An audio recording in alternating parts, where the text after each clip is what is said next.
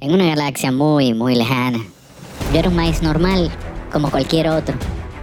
Graduado de ingeniería astronáutica con planes de casarme con mi media semilla, cuando de repente el sol empezó a expandirse.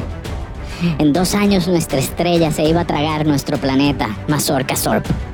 Me enfoqué 100% a construir una nave para mí y para Arepita, mi prometida, cuando al fin la termino, quedando solamente una semana para el gran barbecue, le digo a Arepita, vámonos, vámonos de aquí. Nos podemos salvar, pero, pero en el tiempo que yo duré construyendo nuestra nave, nuestra salvación, ella se había enamorado de otro grano que se llamaba Bichuelo y que ella, Arepita, quería morir junto a él.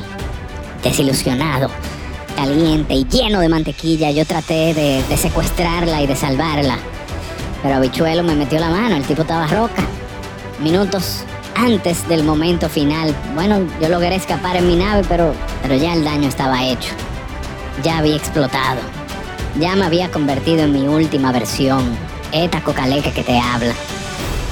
Y nada, así yo ando por el espacio, flotando, solo con un recibidor que me permite ver todas las señales televisivas de todo el universo. Pero la que más me gusta es la de la Tierra, porque en Marte nada más en reality, en Júpiter nada más salen un viaje de, de, de, anuncio vendiéndote un viaje de cosas. Entonces nada, yo, yo me voy a dedicar a ver todo lo que pueda de la Tierra.